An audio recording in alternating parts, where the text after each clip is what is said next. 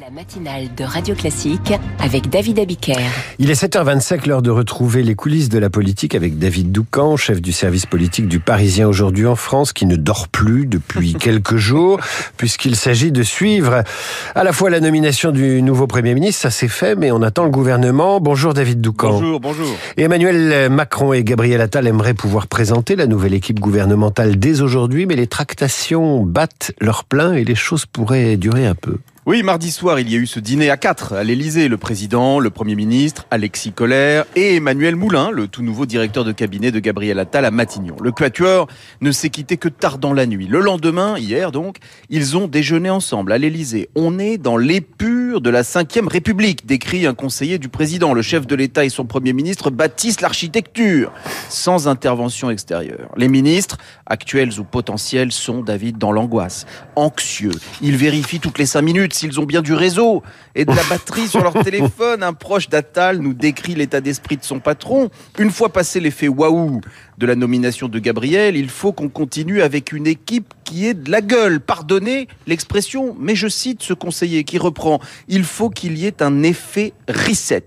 Les macronistes adorent les anglicismes. Celui-ci signifie redémarrage. Nos auditeurs n'aiment pas, hein, je vous le dis tout de Ben suite. oui, ben- ben, c'est pourquoi je leur explique immédiatement que ce mot signifie redémarrage, un nouveau départ. Donc, euh, c'est là où il pourrait y avoir peut-être un peu des discussions entre Gabriel Attal et Emmanuel Macron. C'est sur l'ampleur, l'ampleur du côté redémarrage. Est-ce que le président voudra aller aussi loin euh, que son tout jeune euh, Premier ministre? Parmi nos toutes dernières informations, sachez que Christine Lagarde, la présidente de la BCE et ancienne ministre de Nicolas Sarkozy, a été approchée euh, pour prendre le Quai d'Orsay, mais elle a refusé. Ayez également à l'esprit euh, que Bruno Le Maire pourrait hériter d'un super Bercy, avec l'énergie en plus sous sa coupe. Mais Gabriel Attal a besoin d'un scalp. Obtenir la sortie d'un visage identifié pour asseoir son autorité. La cible pourrait être Olivier Dussopt. L'entourage du nouveau Premier ministre lui reproche de s'être planqué pendant le débat immigration. Et surtout, Attal n'a pas du tout envie d'avoir à gérer un nouveau remaniement si euh, Dussopt devait être condamné, c'est le 17 janvier prochain, dans une semaine, date de la décision de son procès pour favoritisme. Alors, est-ce que Gérald Darmanin peut dormir tranquille? C'est une bonne question, David, puisqu'on sait combien lui et Attal se sont mutuellement exaspérés ces dernières semaines. Euh, Darmanin se souvient par exemple très bien de ce 20h de Gabriel Attal pour annoncer l'interdiction de la baya le soir même euh, de son meeting de Tourcoing. Les deux jeunes talentueux étaient en compétition. Alors depuis mardi, euh, Darmanin joue le rapport de force total. Avant-hier soir, il a fait valoir qu'il avait l'assurance présidentielle de rester à son poste.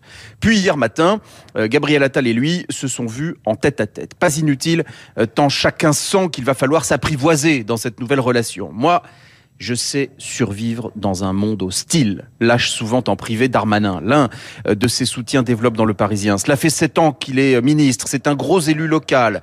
Et le président le traite à part. Si tout cela n'est pas remis en cause, ça lui ira très bien. Il sera loyal tant qu'on ne l'embête pas. Tout cela conviendra-t-il à Gabriel Attal Nous verrons.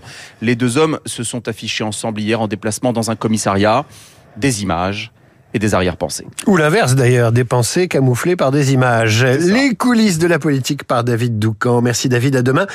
Qui sait avec une analyse de la composition du gouvernement, mais ça n'est pas si sûr. La politique, on en reparle à 8h10 évidemment avec Guillaume Tabar et à 8h40 avec Franz-Olivier Gisbert, notre esprit libre tout de suite.